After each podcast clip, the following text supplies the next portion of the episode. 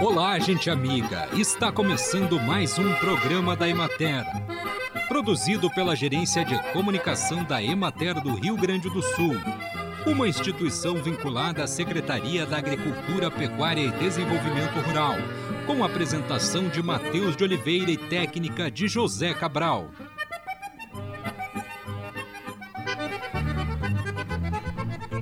Uma horta orgânica precisa de um bom planejamento que tem início com a escolha das espécies a serem cultivadas, as sementes disponíveis no mercado de boa qualidade.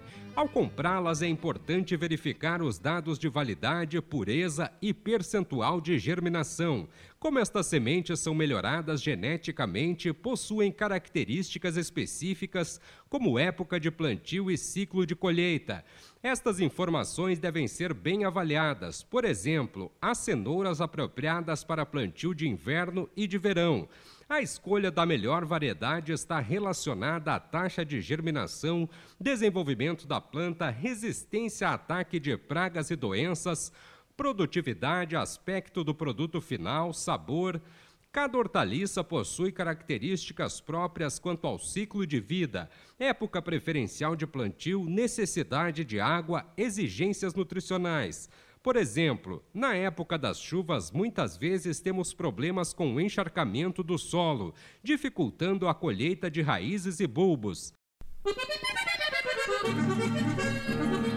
Programa Monitora Ferrugem RS, desenvolvido em sua terceira safra, chegou ao fim em abril de 2022. Semanalmente foram disponibilizadas informações sobre a ocorrência de esporos de ferrugem asiática e o prognóstico climático de risco de ocorrência da doença. Os esporos são estruturas de germinação do fungo que, em condições climáticas adequadas, se desenvolvem gerando o desenvolvimento da ferrugem asiática em plantas da soja na safra 2021-2022, em cooperação com três entidades de pesquisa e ensino, o Programa de Monitoramento da Ferrugem Asiática da Soja, coordenado pela Secretaria da Agricultura, Pecuária e Desenvolvimento Rural, IEMATER, coletou informações em 48 municípios do Rio Grande do Sul, com 51 coletores ante os 24 coletores da safra anterior. Acompanhe agora o panorama agropecuário. A área cultivada com soja no Rio Grande do Sul soma 6.314.490 hectares na safra 2021-2022. Desse total foram colhidos 68% dos cultivos. Houve intenso trabalho de colheita entre os dias 18 e 22 de abril, já que o grande número de lavouras atingiu o estágio de maturação. A colheita estendeu-se durante o turno da noite com o objetivo de aproveitar as condições ideais e a previsão de chuvas para o final de abril. O índice elevou-se em uma semana de 55% para 68% da área cultivada. A produtividade nessas lavouras é ligeiramente superior às obtidas nas semanas anteriores, por terem sido beneficiadas pela recorrência de chuvas a partir de fevereiro, prevendo-se melhora um pouco mais acentuada nas implantadas no final de novembro e durante o mês de dezembro.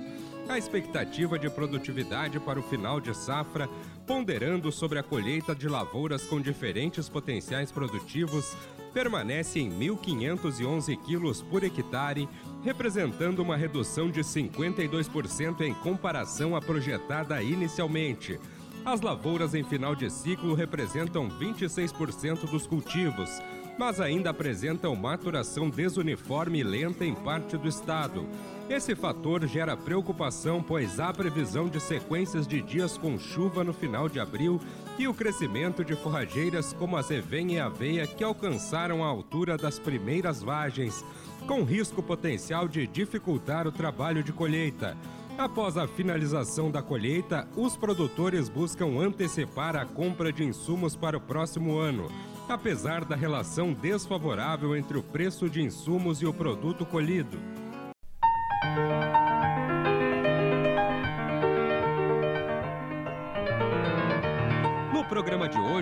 Extensionista da Emater, Célio Cole, fala sobre o Programa de Garantia da Atividade Agropecuária, o ProAgro. É, o, momento tá, o momento é crítico, né? já no terceiro ano seguido. É, então, nós da Emater, como a gente está é, disponibilizando, é, está é, disponível em todos os escritórios, em todos os municípios do estado do Rio Grande do Sul, a gente está prestando todo todo o apoio né, nesse momento difícil, assim como acompanhando o ano inteiro.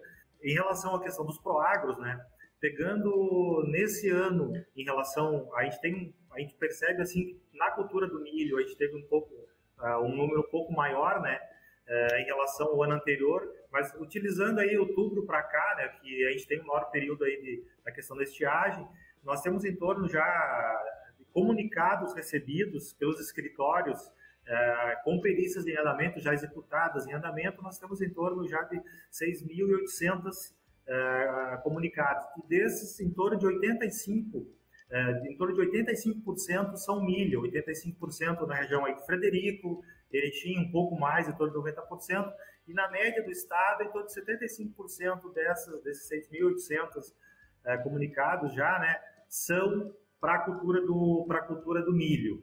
É, ainda ainda recebendo no total, aí nesse mesmo período, nós temos, a gente recebeu em torno de, de aproximadamente 200 comunicados para soja apenas. Então, na região, na região aí de Frederico, é, Erechim, é, Ijuí, Santa Rosa, Santa Rosa um pouco mais agora é, desses desses 200, a, a, grande maioria já começa ali por Santa Rosa, né? Que começa o plantio aí pelo zonamento um pouco mais cedo, mas é um cenário um pouco que a gente tem e, e bem uma grande expectativa aí, no caso, para para o que vem pela frente, né? Então nós estamos se preparando com as nossas equipes para poder ajudar ao máximo aí, né, para minimizar esse momento difícil aí que é que é essa questão da estiagem através das perícias do Proagro, mais especificamente do Proagro mais. Uma coisa que a gente tem trabalhado muito com os nossos ATRs nas 12 regiões da Emater, né? E eles nos, nos, através deles nos escritórios eh, municipais com os técnicos, que é uma orientação sobre a questão dos projetos. Eh, então, são, duas coisas. Né? Hoje, agora, nesse momento, eh, o que a gente está fazendo é tentando orientar os agricultores em relação aos encaminhamentos, para não perder prazos, a questão dos documentos, né? que já que o período já está tá consolidado, né? o problema já está consolidado. Mas uma das questões que a gente tem percebido e a gente tem, tem discutido com os colegas é justamente como é que como você encaminha o projeto. Então, uh, como você encaminha o projeto? Quando você chega no escritório para elaborar o projeto, uh, aí o, ideal, o ideal, o que nós estamos trabalhando com os ATRs, com, com, com os gerentes, maneira geral, comunicando, é, é uma orientação à elaboração do projeto técnico e econômico e de preferência contratação com as TEC, que seriam três laudos de acompanhamento, que seria na pré pós-plantio, germinação, durante a frutificação ou floração, né? É, e depois no pré, na pré-colheita. Isso, além disso, é, os agricultores que passam pelos nossos escritórios da Emater, mesmo que não estejam é, contratando as TEC, eles têm uma orientação, né? tem uma orientação dos procedimentos e encaminhamento. E uma das coisas que a gente tem visto, que a gente tem visto é, dentro da elaboração dos, desses laudos, dessas perícias, e que está deixando os nossos colegas de campo, os ATR, muitas vezes frustrados, né? Que, é, que são projetos é, onde existe uma contratação sem projeto, é, desses projetos, de uma maneira geral, que, é, que não passam pela, pela, pela, pela Emater, projetos que não têm, é, que plantio fora do zonamento, então, isso é, é, a indenização não vai ocorrer. Conversamos com o extensionista Célio Colli.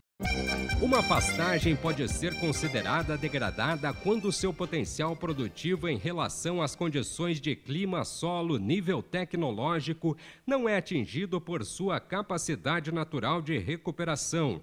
As taxas de crescimento da forrageira, por exemplo, na estação de máximo crescimento, não são satisfatórias para sustentar os níveis de lotação anteriores, tampouco para proporcionar desempenho animal que permita uma exploração econômica.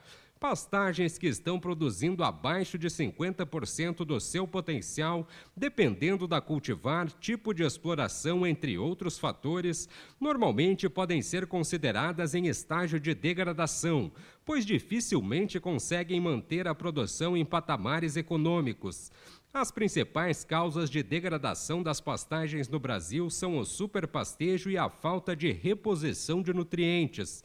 Outros fatores podem predispor à degradação, como o uso de cultivar forrageira imprópria para o local e práticas de estabelecimento inadequadas. E assim encerramos mais um programa da Emater. Um bom dia a todos vocês e até amanhã neste mesmo horário.